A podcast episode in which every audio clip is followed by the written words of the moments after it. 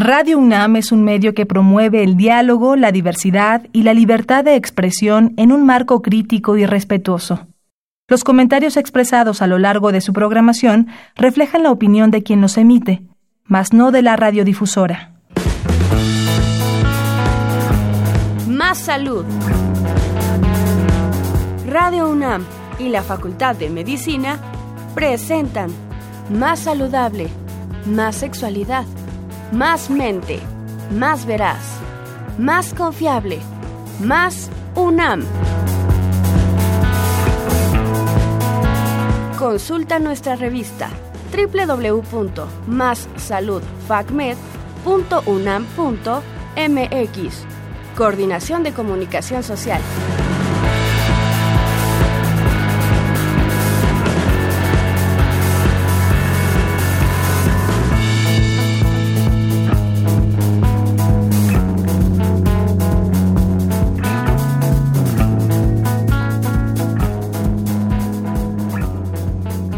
Hola, bienvenidos a su programa favorito, Más Salud. Gracias por sintonizarnos. Reciban un saludo de todo el equipo Radio UNAM y Facultad de Medicina que hacen posible esta transmisión. Mi nombre es Claudia García Dávila. Y yo soy Paola García. Es un gusto estar con ustedes el día de hoy. Son las 12 de la tarde, momento justo de empezar con nuestro tema del día de hoy, narcolepsia. Se encuentra con nosotros dos especialistas, el doctor Gerson Ángel Alavés. Él es médico cirujano, tiene una especialidad en neurología y neurofisiología. Su cargo actual es de médico adscrito al Servicio de Neurofisiología de Centro Médico Nacional, 20 de noviembre, y jefe de servicio de encefalograma. El teléfono de consulta es 55 37 666 980. Y bueno, también se encuentra con nosotros el doctor Andrés Barrera Medina, quien es egresado de medicina, él es médico cirujano, tiene una especialidad en psiquiatría, una alta especialidad en trastornos de, dormir en la UNAM y su cargo actual es psiquiatra adscrito a la Clínica del Sueño de la universidad. Su teléfono de consulta es 58 28 42 06 84 y 56 23 26 90. ¿Cómo están? Buenas tardes. Doctor, doctores, buenas, tardes. Buenas tardes, muchas gracias. Aquí con ustedes. La invitación. El gusto es nuestro, gracias por acompañarnos. Vamos a una cápsula y regresamos.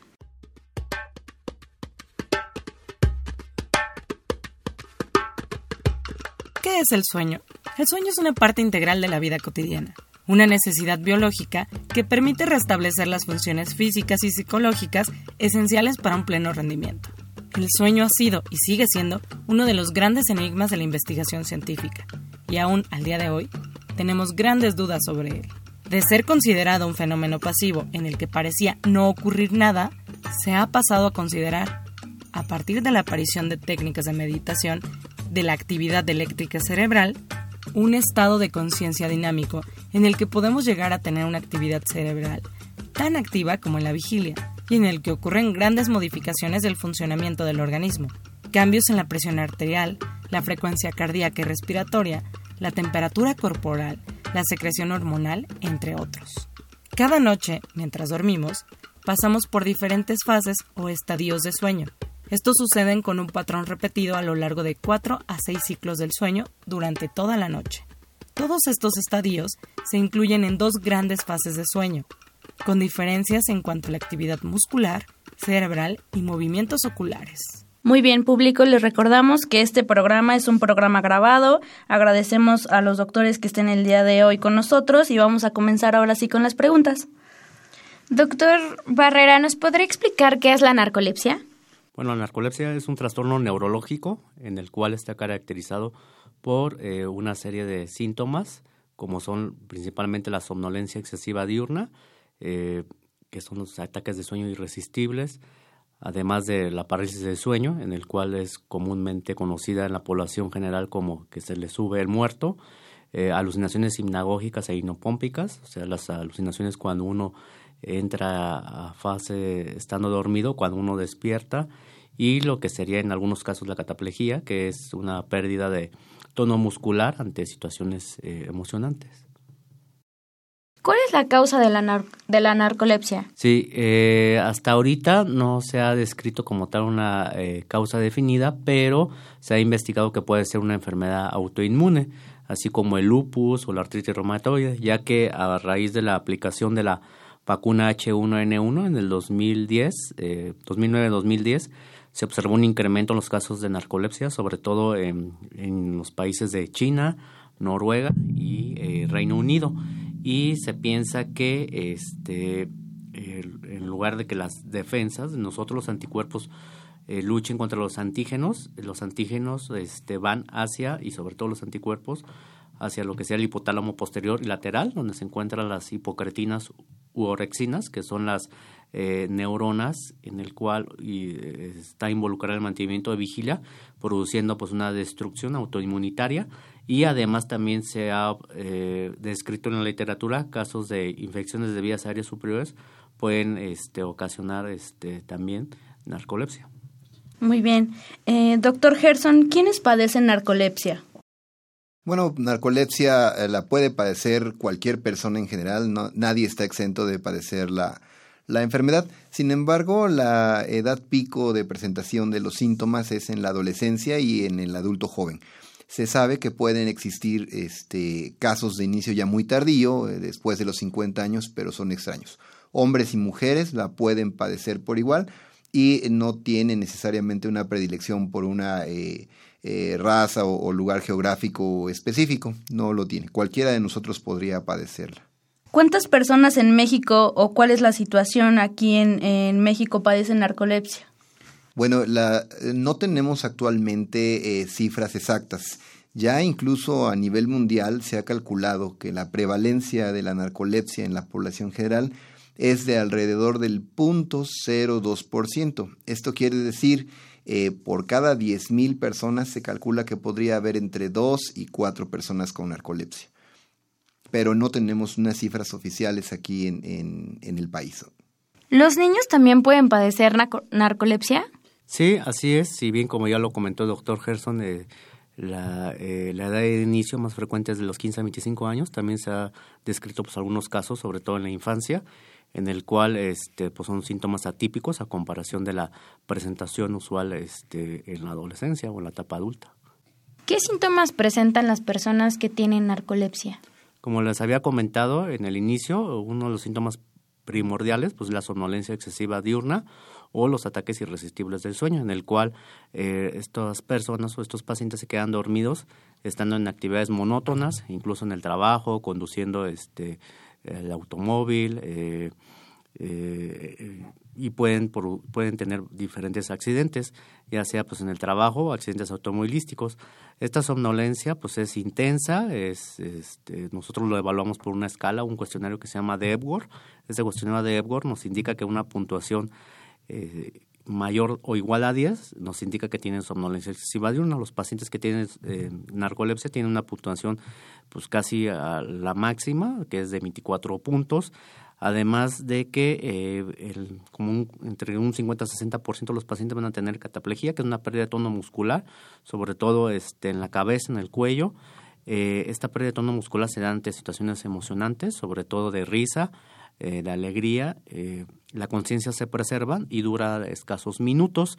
Eh, la parálisis del sueño, en el cual, este, como les había comentado, pues es cuando es, la persona describen que se le sube el muerto, que la incapacidad de mover las extremidades y en el cual está caracterizada que, que están este, dormidos y hay una intrusión de lo que sea el sueño humor. Hay que recordar que la narcolepsia puede afectar lo que sería eh, el sueño humor y produciéndose con mayor frecuencia y las alucinaciones sinagógicas e hipnopómpicas.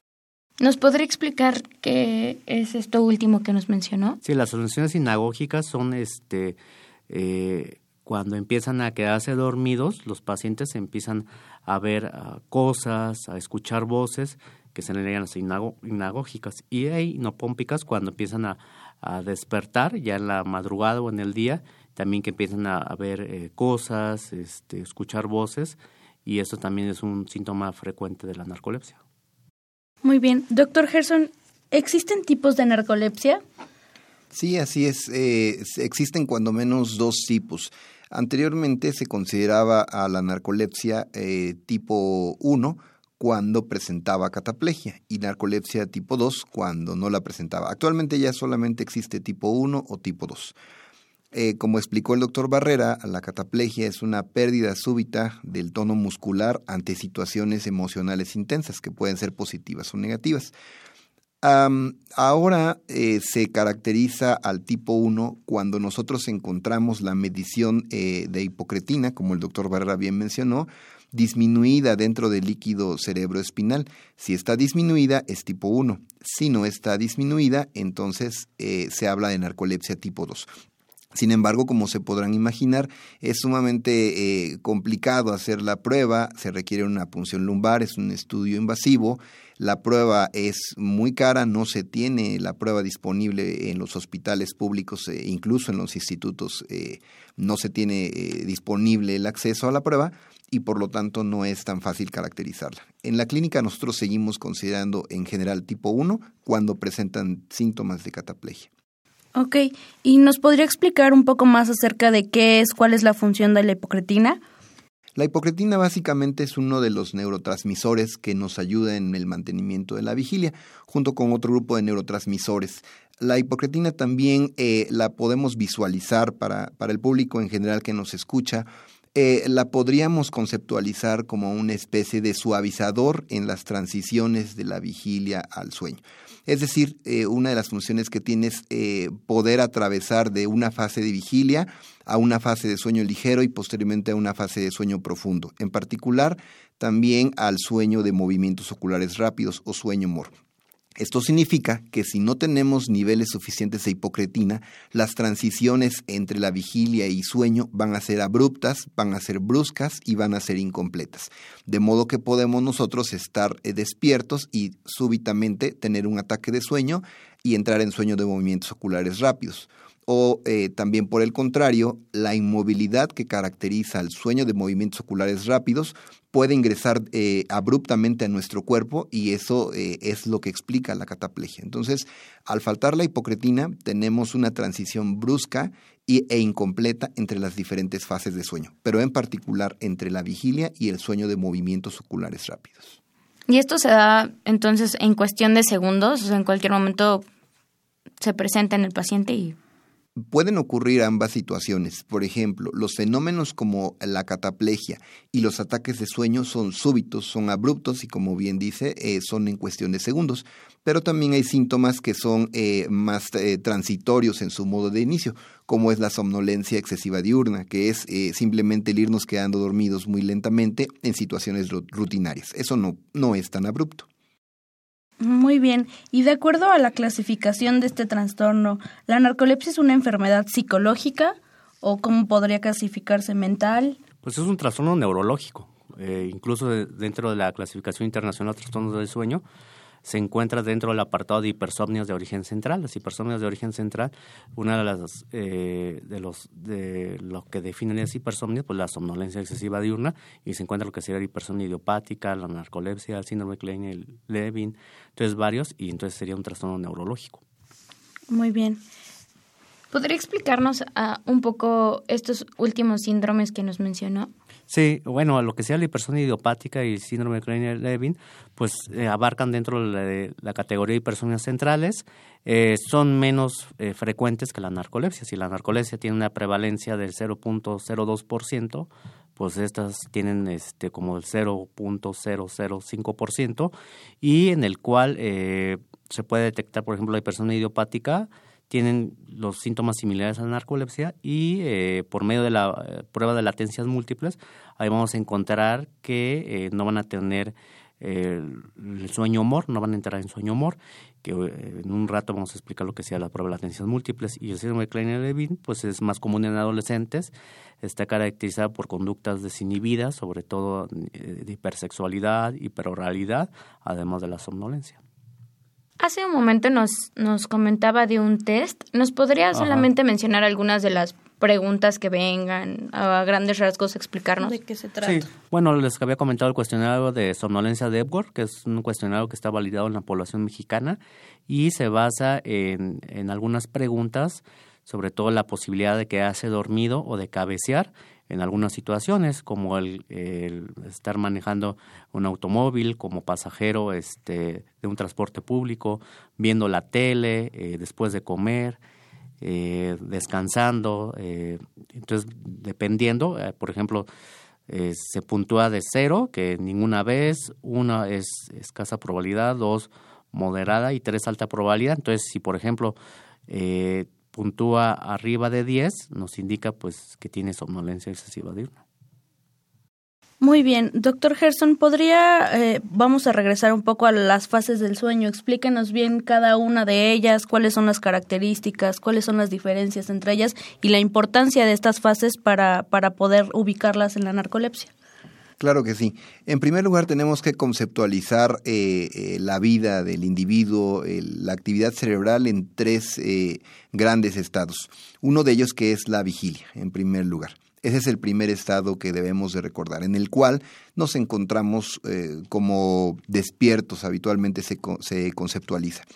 Estamos con los ojos abiertos, interactuamos, emitimos lenguaje y nos comunicamos con nuestros compañeros, trabajamos, nos alimentamos y tenemos volición, es decir, tenemos voluntad, tenemos conciencia de lo que estamos haciendo. Esa es la fase de vigilia. No debemos de perder de vista que forma parte precisamente de esos estados cerebrales. Y la segunda etapa que sería el sueño. Ahora, el sueño propiamente dicho lo podemos dividir en dos grandes grupos, que es el sueño de movimientos oculares rápidos y el sueño que no es de movimientos oculares rápidos, es decir, el sueño no mor. El sueño no mor, a su vez, lo dividiríamos nuevamente en tres fases. Eh, el sueño eh, fase 1 y 2 se le llama sueño transicional. Es un sueño que tiene, eh, por así decirlo, una función de transición a otras etapas más profundas. Sueño fase 3 o sueño de ondas lentas es un sueño eh, que es reparador para el cuerpo, el que nos da la sensación de, refrescamiento al día siguiente, el que nos hace pararnos con una sonrisa y sentir que descansamos. Y por último, el sueño de movimientos oculares rápidos, eh, en algunos casos también llamado fase 4, bueno, no, no sería la cuarta fase, por así llamarlo, es un, es un sueño en el cual, como su nombre lo indica, estamos teniendo movimientos oculares rápidos en ciertos momentos y típicamente es la fase de sueño en donde estamos teniendo ensoñaciones o actividad onírica, sueños, para decirlo en una palabra. Este tipo de sueño es en donde el cerebro tiende a reorganizarse y la memoria tiende a consolidarse. Es un sueño en el cual el cuerpo está eh, inactivo y el cerebro está muy activo, tanto como lo podría estar en la vigilia. De ahí que también al sueño de movimientos oculares rápidos se le llama sueño paradójico. Y es muy común en la población que tengan este tipo de, de sueño. Claro, por supuesto. De hecho, el, descubrimiento del sueño de movimientos oculares rápidos se hizo en primer lugar por la observación de que algunos enfermos al estar durmiendo, eh, los investigadores observaban por debajo de los párpados el movimiento rápido de los ojos. Si nosotros eh, nos mantenemos despiertos una hora, hora y media viendo a nuestros familiares, podremos observar que tras ese, ese periodo de 90 a 120 minutos empiezan a tener el movimiento de, eh, ojos rápidos. Y si los despertamos, muy probablemente nos referirán que estaban teniendo algún sueño en particular. Mm, qué interesante. Muy bien. Bueno, vamos igual, eh, doctor Barrera, y que recuérdenos, háblenos un poco acerca más de la cataplejía. Sí, bueno, eh, vamos a ver que, como había, como había comentado el doctor Gerson, la narcolepsia pues, es una deficiencia de las hipocretinas. Las hipocretinas también van a regular pues, el estado eh, de ánimo y apetito. Además, este, como vamos a encontrar que va a estar alterado en la narcolepsia o va a haber una mayor frecuencia de sueño humor. En el sueño humor va a haber una atonía muscular. ¿Esto qué quiere decir? Que solamente los músculos que van a funcionar pues va a ser el diafragma, que es para la respiración, y los, los músculos en cuanto alrededor de los ojos, que van a producir movimientos oculares rápidos. Eh, se, ha, se ha postulado, o de parte de, las de una de las teorías, que en la cataplegia, que lo que se debe es, además de la deficiencia de hipocretinas que regulan el tono muscular, pues es que va a haber una deficiencia, pues ya sea de serotonina, de dopamina y noradrenalina, lo que produce eh, ante una situación emocionante una pérdida del tono muscular, que puede ser este, eh, del cuello, en cuanto a los brazos, de la mandíbula, y también se ha reportado un estatus catapléjico en el cual son este es una manifestación de, la, de esta pérdida de tono muscular, pero más de 30 minutos, en el cual no se considera como una emergencia, la conciencia se preserva, este, es, es, parecido como un desmayo, pero pues las personas recuerdan bien el episodio. ¿Es peligroso tener este tipo de narcolepsia? O sea, ¿pone en riesgo a los pacientes? Bueno, por ejemplo, eh, si, si, tiene, si son trabajadores y están por, eh, utilizando maquinaria pesada o peligrosa, pues sí pueden ser muy peligrosos. Por ejemplo, tuve el caso de una paciente que era cocinera, que incluso este, tenía ataques de cataplegia eh, estando cocinando y por eso pues, eh, le ocasionó varias quemaduras. Claro, y, y por ejemplo, ¿cuál es el tiempo en que, cómo es el trayecto de los pacientes a llegar a su diagnóstico? ¿Cuánto tiempo aproximadamente? Bueno, se menciona en la literatura que de 10 a 20 años, ¿sí? Ese retraso en el diagnóstico, ¿sí? Eh, es frecuente que vayan eh, con chamanes, con brujos, pensando que, que están este, eh, poseídos y, y hasta después es cuando acuden a la clínica de sueño. Ya como último recurso, ¿no? Muchas veces como a veces recurrimos a otro tipo de, de situaciones en vez de ir con los especialistas. Y, por ejemplo, en los pacientes con narcolepsia, los ataques que tienen de sueño, más o menos cuánto tiempo duran. O sea, una vez que empieza la enfermedad, no sé, meses, semanas, o a partir de cuánto tiempo diría, creo que hay un problema, tengo que acudir a mi médico especialista.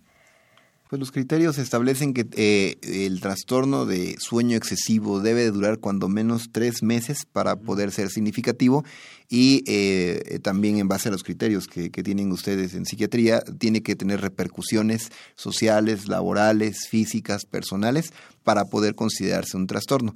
Esto quiere decir que no toda persona que tenga sueño excesivo eh, eh, varios días va necesariamente a tener un trastorno. Podemos estar a lo mejor en exámenes una o dos semanas, por ejemplo, estar muy desvelados y en ese tiempo tener incluso síntomas parecidos, sueño excesivo, se nos sube el muerto, pasado ese periodo se resuelve y quedamos otra vez en, en, una situación normal. Entonces el tiempo, si estás de acuerdo Andrés, sería eh, tres meses, tener como mínimo tres meses casi diario, ¿no? Si estás alguna observación. Sí, sí, claro, y eh, pues antes de pensar en narcolepsia, pues hay que pensar en otras causas de somnolencia, que por ejemplo, que las principales causas de somnolencia excesiva diurna es el, eh, lo que sea la privación de sueño o síndrome de sueño insuficiente, que son, por ejemplo, las personas que a veces se desvelan, que duermen como dos o tres horas, que tienen una deuda de sueño y por lo tanto durante el día pues van a tener sueño. Muy bien, eh, bueno, la expresión que los pacientes usan lo de se, se me subió el muerto es, es algo muy frecuente, ¿no? Que, la, que los pacientes refieren y que es como muy característico. ¿Podría explicarnos más a fondo qué sucede en este momento o por qué es... O cómo, cómo, lo caracterizan los pacientes. Sí. Sí, eh, es, la parálisis de sueño o que se le sube el muerto, pues es un fenómeno frecuente. Uno eh, lo puede asociar a narcolepsia, pero también, eh, como ya había comentado el doctor Gerson, si uno se desvela, si eh, tiene privación de sueño, pues es, con mayor frecuencia eh, va a producir lo que sea la parálisis de sueño o también está relacionado con eh, ansiedad o depresión.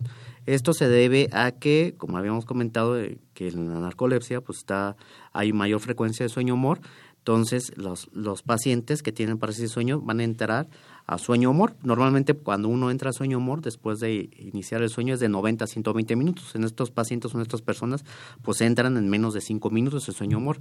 Entonces es una intrusión del sueño humor en la vigilia y por lo tanto eh, sienten o perciben como que los quieren ahogar, como que no pueden respirar, no pueden moverse, ven este personas, sombras y eh, o ruidos y esto pues puede durar este pues algunos minutos y para la persona pues es muy desagradable, eh, muy este eh, muy intenso estos, estas molestias que incluso pueden tener miedo a que puedan dormir por lo mismo. Claro. Y bueno, entiendo que la depresión y estos, este tipo de trastornos son factores de riesgo. ¿Algún otro factor de riesgo de importancia para, para poder padecer narcolepsia o relacionados a narcolepsia? Bueno, como, bueno, eh, como tal, como de, depresión y, y, ansiedad, eh, sí es frecuente la parálisis de sueño, pero como tal factor de riesgo de narcolepsia no. Más bien los pacientes con narcolepsia van a tener como complicaciones pues la depresión y ansiedad, obviamente desde el punto de vista neuroquímico por la deficiencia de hipocretinas, pero también porque por la misma enfermedad va a afectar su calidad de vida, que por lo tanto pues también va a afectar su estado de ánimo. Sí, porque incluso nos mencionaban que estos pacientes tienen repercusiones sociales, ¿no? Sí, claro. ¿Nos podrían dar algunos ejemplos? Sí, pues pues dentro de las repercusiones sociales, pues obviamente, pues eh, porque van a tener ataques de sueño con somnolencia, pues, pues van a, van a, van a estar, van a ser despedidos de su trabajo, eh, obviamente en sus relaciones familiares, pues también pueden ser víctimas de bullying o incluso hasta de divorcio o separación de sus relaciones interpersonales. E incluso, por ejemplo, a lo mejor en el caso de, de los pequeños, este Doctor Gerson, por ejemplo, ¿afecta su educación? ¿Cómo tendría que manejarse esta situación en un ambiente escolar? Bueno, partimos eh, del hecho de que, como el doctor Barrera ya comentó, eh, cuando el adolescente se diagnostica con narcolepsia, que es alrededor de los 15 años, por lo general, cuando nosotros investigamos en retrospectiva, resulta que ese adolescente, cuando fue niño, desde muy pequeño, eh, ya mostraba unos patrones de sueño extraños, es decir, costaba mucho trabajo despertarlo, eh, costaba trabajo que se mantuviera eh, despierto durante las clases, los profesores lo reportaban como que estaba inatento, como que no, no ponía la suficiente atención o incluso se dormía. Entonces, en retrospectiva, eh, sabemos que ese niño muy probablemente ya tenía los primeros síntomas de la narcolepsia. Y por supuesto que afecta el desempeño escolar. Recordemos que una de las cosas fundamentales para que el rendimiento escolar sea eh, efectivo es precisamente eh, la memoria. Y la memoria es consolidada principalmente durante el sueño de movimientos oculares rápidos, el cual está muy fragmentado en la enfermedad, en la narcolepsia. De modo que una persona que tiene narcolepsia ve minadas las, sus capacidades cognitivas en forma importante, tiene pobre retención, pobre memoria y eh, obviamente esto le repercute muchísimo. Cuanto más si nos imaginamos que este paciente cuando está en la escuela, por ejemplo en el bachillerato, entra a una clase y a los cinco minutos se queda dormido sobre todo si consideramos que las clases, desafortunadamente, pues siguen llevando el modelo de cátedra en que 10 o 20 alumnos o más se sientan en un pupitre y el profesor durante una hora expone magistralmente la cátedra, ¿no? Bueno, afortunadamente cada vez es menos este modelo, pero aún así se sigue en la gran mayoría de las escuelas públicas de, de niveles este, intermedios, ¿no? Bachillerato, secundaria. Entonces, sí, ese niño pues va a estar dormido cuando la información eh, le está siendo presentada y por lo tanto va a tener un bajo desempeño escolar. Incluso podría presentarse esto del bullying, ¿no? Que los compañeros se burlen, a lo mejor hasta los mismos profesores, ¿no? Y es importante que tengan conocimiento, pues, que, es, que este, este chico tiene esa enfermedad y evitar este tipo de, de por sí, si ya va, pueden presentar trastornos de depresión y demás, y va a la escuela y se burlan de él, pues sería como muy complicado. ¿Tiene alguna relación genética? O sea, se ha visto que, no sé, que el padre tenga narcolepsia, que, que los hijos tiendan a, a desarrollar narcolepsia, perdón. Sí, sí, por supuesto hay una, hay una relación eh, eh, familiar precisamente, hay una relación genética pero no necesariamente es una herencia eh, obligada. Es decir, tener un padre con narcolepsia no es condena. Lo que sí sabemos, por ejemplo, es que si ambos padres tienen narcolepsia, las posibilidades de que el niño tenga narcolepsia se incrementan entre 8 a 10 veces más riesgo. Si solo un padre tiene narcolepsia, la posibilidad es de 3 a 4 veces. Pero tampoco, insisto mucho, tampoco es una condición sine qua non. Es decir, podemos tener también niños o pacientes que tienen narcolepsia y no encontramos ningún, este, ningún antecedente familiar. Es decir, las alteraciones genéticas que se dan pudieron haber sido de nuevo. En pocas palabras, eh, esto tiene una base genética. El gen o los genes de la persona enferma de narcolepsia están funcionando mal o, están con una codificación eh, anómala, pero esto no necesariamente implica eh, que sea hereditario puro. Muy bien. ¿Con qué otros trastornos o fenómenos del sueño se ve asociado? Bueno, la narcolepsia es muy frecuente que eh, ya que hacemos este la prueba diagnóstica, en este caso la polisomnografía nocturna y las latencias múltiples, es muy frecuente que se compliquen o que se asocien con lo que sería síndrome de apnea hipopnea obstructiva del sueño, en el cual, eh, debido a que las hipocretinas u orexinas están encargadas en el apetito, en el hambre, eh, los pacientes van a tener, por lo tanto, obesidad o sobrepeso. Entonces, esta obesidad y sobrepeso va a depositarse grasa en el cuello, por lo cual comprime la faringe. Al comprimir la faringe, pues va, van a desarrollar lo que sea ronquido y por lo tanto una obstrucción en, la, en cuanto a la vía aérea superior durante el sueño, produciendo pues eh, hipomneas o apneas y complicando esta enfermedad, además de trastorno conductual de sueño humor, que es que actúan pues sus ensoñaciones. Muy bien, doctor. Bueno, vamos a hacer una pausa y regresamos. Está muy interesante el tema. Vamos a pausa y regresamos.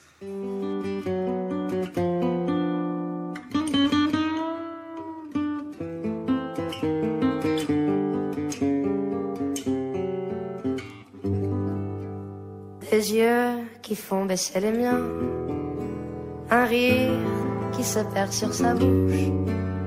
Voilà le portrait sans retouche de l'homme auquel j'appartiens. Bueno, seguimos con nuestro tema del día de hoy, que es narcolepsia. Muchas gracias, doctores, nuevamente por acompañarnos. Un placer. Entonces, doctor Barrera, ¿con qué enfermedades se puede llegar a confundir o existe algún diagnóstico diferencial?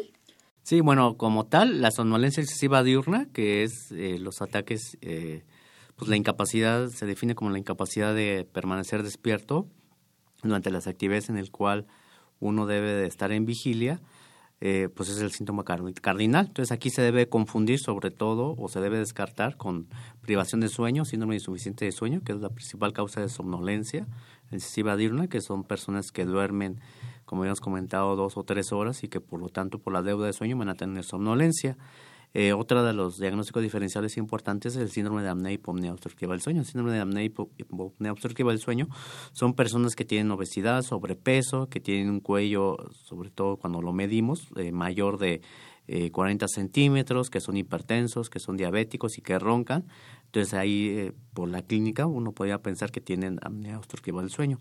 Otra de las causas frecuentes de, de diagnóstico diferencial pues serían el uso de fármacos. Hay fármacos a veces como hipnóticos en la noche que pueden ocasionar somnolencia excesiva diurna y eh, lo que sería pues la depresión, que la depresión es una enfermedad en la cual no se libera suficientes neurotransmisores como serotonina, noradrenalina y que pueden ocasionar además de que están tristes, que, se, que tienen ideas de culpa, que no disfrutan las cosas, somnolencia excesiva diurna.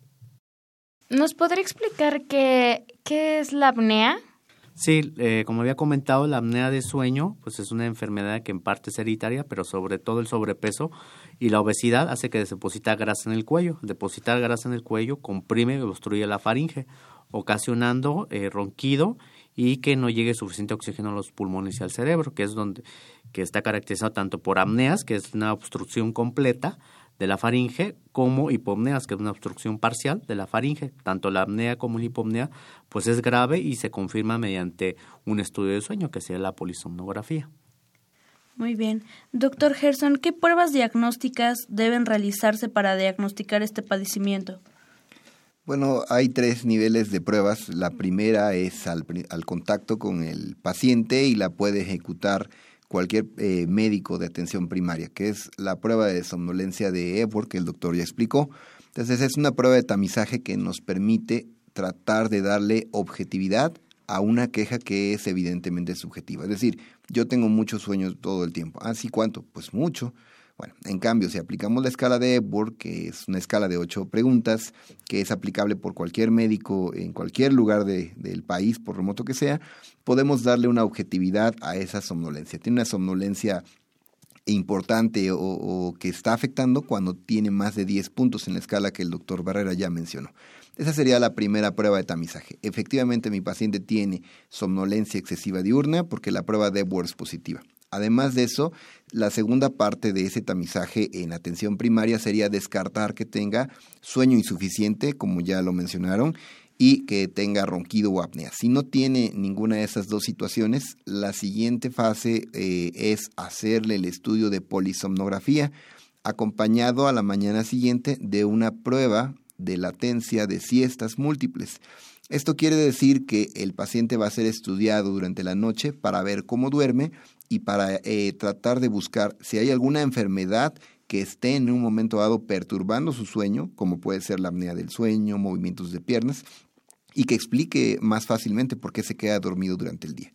A la mañana siguiente de la polisomnografía, el paciente se despierta y se le dan eh, cuatro oportunidades de dormirse a lo largo del día y en esas cuatro oportunidades se mide la profundidad eh, a la que eh, llega el sueño, es decir, qué tan rápidamente y qué tan profundamente se queda dormido.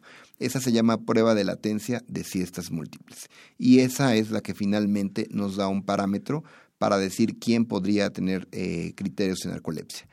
Y el último nivel de la prueba, que es el del tercer nivel de atención, ya lo habíamos comentado anteriormente, es la punción lumbar para tratar de determinar la cantidad de orexina o hipocretina en líquido cefalorraquídeo, que ya comentó el doctor Barrera, que es eh, el neurotransmisor que, que, es el responsable, la, la falta de ese neurotransmisor que es la responsable de la enfermedad.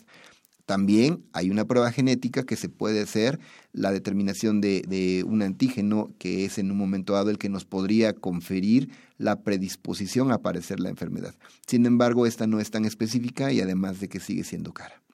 ¿Cómo tienen que ir preparados los, los pacientes para este tipo de estudios? ¿O podrá explicarnos un poquito más cómo lo realizan? Claro, por supuesto. En primer lugar, eh, tenemos que asegurarnos que el paciente tenga eh, dos semanas previas un sueño sin restricciones. Es decir, eh, un paciente debería de asegurarnos de alguna manera que en las dos semanas previas no se desveló, no estuvo trabajando en turnos, rotando turnos en la noche, como podría ser un velador, un médico, un chofer, ¿no? Eso es indispensable, ya que si no logramos documentar eso, eh, pues evidentemente el paciente puede salir con la prueba positiva, y ser un falso positivo, deberse simplemente, como el doctor Barra ya lo mencionó, a que el paciente está desvelándose mucho. Eso en nuestro medio pues es difícil de cumplir, de modo que lo que hacemos, confiando en, la buena voluntad ¿verdad? de los pacientes, es este, eh, efectivamente llenar diarios de sueño en el cual el paciente registra todos los días en la mañana cuánto durmió eh, la noche previa. Y de esa manera nos ayudamos a saber que el paciente está cumpliendo con un, con un tiempo de sueño razonable que podrían ser entre 7 y 9 horas. Esa sería la primera parte de la preparación. Cuando llega el paciente al estudio, eh, eh, llega en la noche, se le colocan sensores desde encefalograma, electrocardiograma, sensores de flujo nasal, sensores de movimiento en su abdomen y tórax para ver las apneas, sensores de movimiento en sus piernas y eh, todos estos eh, sensores se arreglan de forma que el paciente pueda dormir. El paciente prácticamente solo tiene que dormir esa noche y a la mañana siguiente con esos mismos sensores se va a determinar la posibilidad de que se quede dormido en cuatro periodos en los cuales al paciente se le deja solo y eh, que son las siestas básicamente y posteriormente el paciente pues ya se, se, puede retirar. En realidad no hay una preparación como ayuno, como tomar algún medicamento específico o nada por el estilo. ¿Y en qué instituciones nos comenta que es a, tercer nivel de atenciones? Es decir, eh, hospitales de especialidad, institutos. ¿Usted conoce específicamente a qué instituciones o cómo se da la referencia de estos pacientes? Igual nos habían comentado que el trayecto pues es de, de un largo tiempo. Así es. Sí, eh, ahí en la clínica de sueño de la UNAM, eh, precisamente uno puede acudir o llamar a, los teléfonos que les comenté y de ahí pues ya este los pasan con los diferentes médicos o especialistas en los trastornos del dormir y ya dependiendo pues ya serían como candidatos para recibir o para hacerles la polisomnografía. También hay otras clínicas de sueño, ya sea por ejemplo en el Instituto Nacional de Psiquiatría, Ramón de la Fuente, en el Instituto Nacional de Enfermedades Respiratorias, en lo que sería en el Hospital Ajusco Medio, eh, en la UAM Iztapalapa, entonces pues hay varias clínicas de sueño que ahí también las personas pueden acudir y este pues para hacer una valoración y y hacerles un estudio de sueño si lo necesitan o lo ameritan sobre todo por la importancia que los pacientes, los pacientes conozcan esto, a qué instituciones se pueden acercar para evitar el, largo trayecto a personas que no son especialistas y realmente acudan para hacer un correcto, un correcto abordaje. Sí, ahí en la clínica de sueño de la UNAM pueden ir a acudir directamente y ya eh, dependiendo de la sintomatología, pues ahí lo, lo podemos ver. Muy bien, gracias doctor. Bueno, y Platíquenos acerca de la importancia o qué cambios tiene la alimentación de, de, los pacientes con narcolepsia o cuál es el impacto que tienen. ¿Tiene algo que ver? Bueno, como ya se había comentado que las hipocretinas suberexinas también regulan el estado de apetito o el hambre, eh, pues también ahí se recomienda sobre todo porque estos pacientes también van a desarrollar obesidad y sobrepeso, pues que tengan una alimentación balanceada y sobre todo que hagan ejercicio físico. Dentro del tratamiento de la narcolepsia, eh, tratamiento no farmacológico, pues también se puede indicar durante el día eh, dosis de cafeína, que pueden tomar café, estimulantes para que puedan este, permanecer activos durante el día o haciendo sus funciones. Muy bien. ¿Cuál es el, cuál es el equipo ideal multidisciplinario que abordaría a este paciente? Bueno, el equipo tiene que estar conformado evidentemente por un neurocientífico, en este caso eh, idealmente tiene que ser un, psiquiatra, neuropsiquiatra y, o un neurólogo en su defecto, pero eh, el equipo multidisciplinario tiene que rodearse de, de, otras personas, por ejemplo, un psicólogo, Evidentemente tiene que eh, haber un nutriólogo porque esos pacientes frecuentemente cursan con trastornos alimentarios. No hay que olvidar que eh, la orexina, como su nombre lo indica, también tiene un papel en la, en la alimentación. Entonces estos pacientes frecuentemente cursan con trastornos alimentarios, con obesidad. Eh, entonces el nutriólogo es fundamental. El tratamiento de eh, complicaciones, por ejemplo, los pacientes con narcolepsia no es infrecuente que presenten también apnea del sueño, de modo que el médico especialista en trastornos respiratorios del sueño, como el, el otorrinolaringólogo, también tiene que estar presente. Y por supuesto, si estamos hablando de un niño, eh, el pediatra o el neuropediatra sería también fundamental. No sé si algún otro quieras comentar, Andrés, de especialistas. No, pues yo creo que son los importantes, ¿sí? Sí. Bueno, igual yo agregaría eh, respecto al ejercicio físico, a la actividad física, un fisioterapeuta para una valoración correcta, un, abordaje específico para las necesidades del paciente. Muy bien, gracias. ¿Cuál sería el, el tratamiento para la narcolepsia?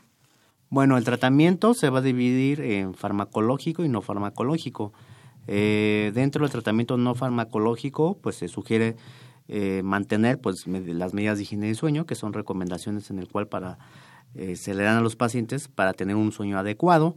Eh, paradójicamente, las personas que tienen narcolepsia también van a tener insomnio, ¿sí? Ya sea que frecuentemente estos pacientes puedan tener depresión y uno de los síntomas también de la depresión pues va a ser el insomnio. Entonces aquí es muy importante pues que tengan un horario fijo para acostarse, para levantarse, el evitar pensando eh, eh, preocupaciones, pendientes durante la noche, utilizar solamente la cama para dormir, no ver el reloj durante la noche, no hacer algunas actividades ya sea domésticas o de trabajo antes de acostarse, eh, también no eh, ver la televisión este, cerca de la hora de acostarse ni el celular, porque eso va a hacer que activen a la persona y por lo tanto van a presentar insomnio. Además de estas medidas de higiene de sueño, también se recomienda un programa de siestas eh, durante el día de los pacientes, ya sea pueden ser unas, un periodo de siestas de 20 a 30 minutos, de dos, dos a tres siestas durante el día para que puedan para que puedan tener eh, eh, suficiente concentración y actividades durante el día. Y dentro del tratamiento farmacológico, pues aquí se encuentran eh, ya sea medicamentos que actúan a nivel cerebral, sobre todo liberando eh, dopamina o noradrenalina. Este, la dopamina, pues la noradrenalina son sustancias o neurotransmisores que están involucrados en la vigilia. Lamentablemente, eh, pues no tenemos eh, medicamentos que liberen como tal orexinas. Hay este en experimentación, en protocolos de investigación en Estados Unidos, en Europa, lo que sea agonistas de hipocretinas, pero hasta ahorita no hay este como tal medicamentos que liberen como tal hipocretinas. Entonces, dentro de estos tratamientos que pueden liberar la dopamina, pues se encuentra lo que sería pues modafinilo, armodafinilo, metilfenidato y lo que va a hacer pues es eh, mejorar la somnolencia y eh, va a hacer que el paciente se encuentre activo durante el día. Muy bien, doctor. Y bueno, el uso de estos fármacos, y yo creo que los pacientes les han preguntado acerca de infusiones, tés, pastillas, ¿puede tener alguna contraindicación? Sobre todo pastillas naturistas, ¿no? Que a lo mejor, o algún riesgo el mezclar este tipo de fármacos que ayuden a los pacientes a tener vigilia en la noche, el mezclarlo con este tipo de plantas naturistas, perdón, o tés, ¿puede ser peligroso? Bueno, antes que nada hay que mencionar que eh, lo natural se refiere en base a la idea eh, de la población en algo que proviene de las plantas, que proviene de la naturaleza, ¿no? A eso le llaman natural.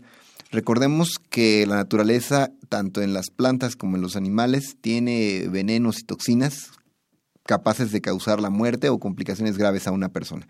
Entonces algo que la población debe de entender es que no necesariamente por ser naturista o ser natural es inocuo, en primer lugar. Entonces, eh, no se recomienda el combinar remedios naturales o naturistas con la terapia que se está administrando. No es, definitivamente no es recomendable. Sin embargo, bueno, pues los pacientes a veces toman sus propias decisiones por sí mismos, dejan la terapia alópata, la medicina de patente y de todos modos se exponen a, a remedios eh, eh, naturales o naturistas. Eso es difícil de, de, evitarlo. Pero en general la recomendación de nosotros es que no se debe de, combinar la terapia. Puede ser peligroso y sobre todo es impredecible. ¿Cuáles serían algunas de las causas? Porque supongo que se puede llegar a potencializar el efecto de alguno de los fármacos, ¿no? Así es, puede haber una potenciación en un momento dado si estamos hablando de un psicoestimulante. Por ejemplo, el paciente puede estar recibiendo eh, bueno, vamos a, decir metilfenidato, y si el efecto eh, de la planta o de la, del comprimido, de la sustancia que está ingiriendo el paciente por su cuenta, también es psicoestimulante, pues eso nos puede llevar en un momento dado a, a un efecto aditivo y puede en su momento producir algún trastorno como descargas epilépticas o incluso una crisis epiléptica en un paciente dado, por ejemplo, ¿no? Entonces sí, sí es importante saber que puede haber efectos sinérgicos y que como no conocemos el gramaje y la potencia específica de lo que el paciente está ingiriendo, es decir, es muy variable, podemos tener en un momento dado complicaciones impredecibles. Muy bien, pues el público que nos está escuchando ya, ya vieron la importancia y muchas veces también los pacientes mienten, ¿no? Acerca de lo que están tomando y no, no son... Entonces, pues bueno, ya, ya conocimos la importancia de decir en realidad qué es lo que están tomando y sobre todo pues evitarlo. Claro, así Muy bien. Eh, bueno, y dentro del tratamiento no farmacológico, ¿qué papel tiene la psicología?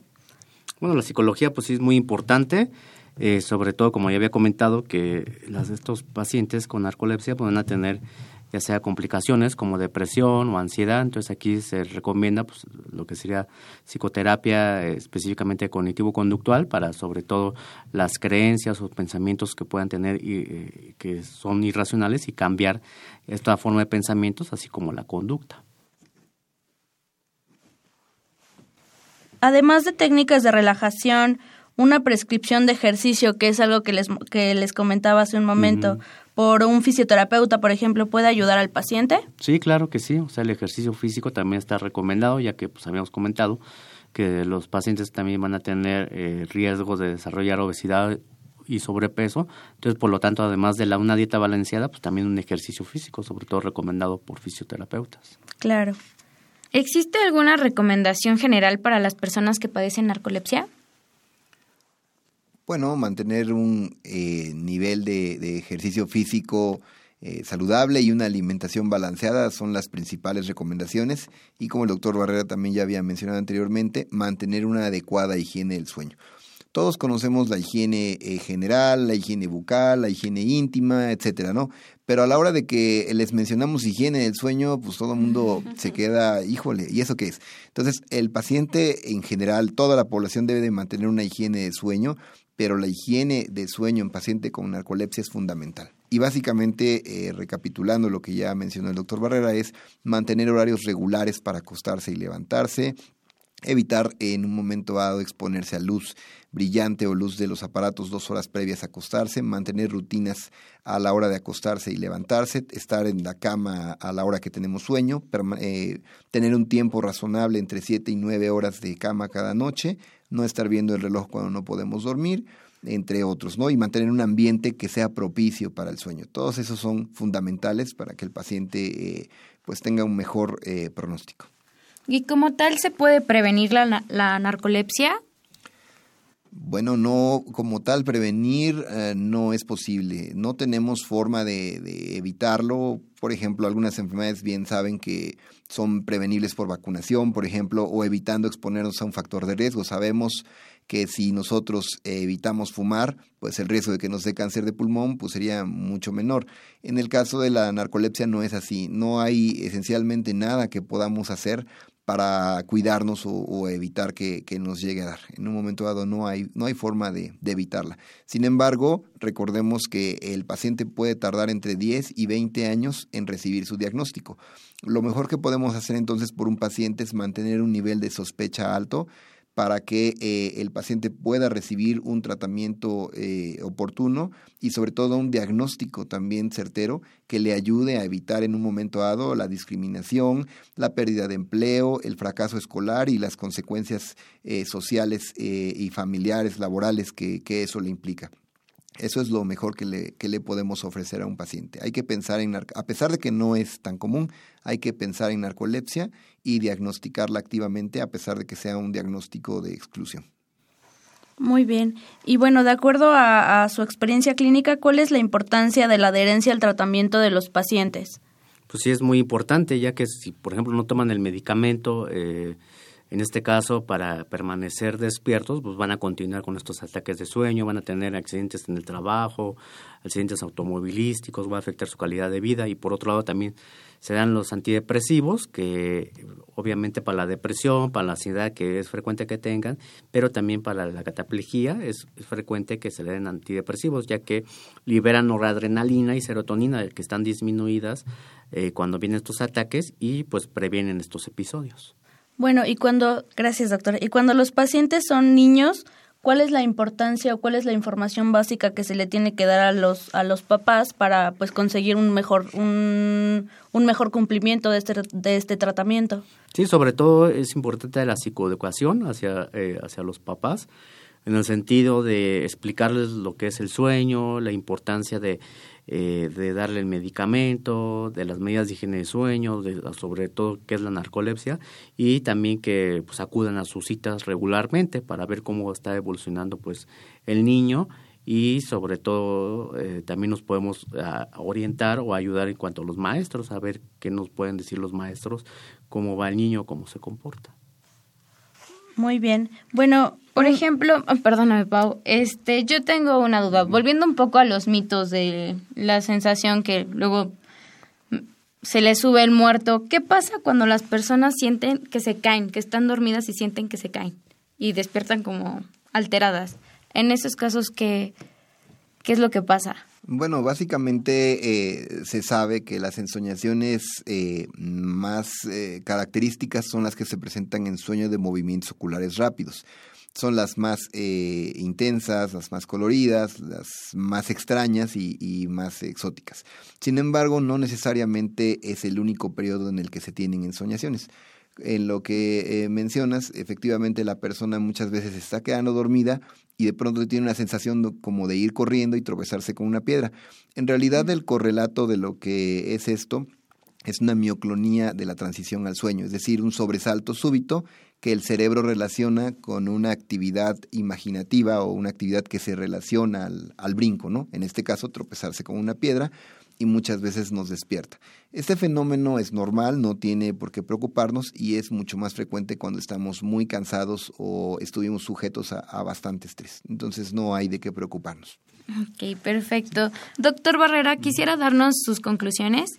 Sí, bueno, la narcolepsia vamos a ver que es un trastorno neurológico que eh, pues va a tener eh, complicaciones, eh, ya sea en el corto plazo, en el corto plazo por lo regular dificultades a nivel laboral, a nivel social, a nivel familiar y a largo plazo en el cual pues pueden desarrollar depresión, ansiedad, lo que sería este eh, síndrome de apnea obstructiva del sueño y trastorno conductual del sueño humor y por lo tanto pues va a afectar la calidad de vida. Si bien es un trastorno poco frecuente, yo desde el 2011 que hice la alta especialidad hasta la fecha, 2019, creo que he visto solamente como unos siete pacientes con narcolepsia. Es un trastorno muy poco frecuente, pero sí hay que tomarlo en cuenta siempre ante la presencia de ataques irresistibles de sueño o incapacidad de permanecer despierto durante el día, siempre tenerla en cuenta y sobre todo pues hacer el diagnóstico diferencial con varios otros trastornos del sueño.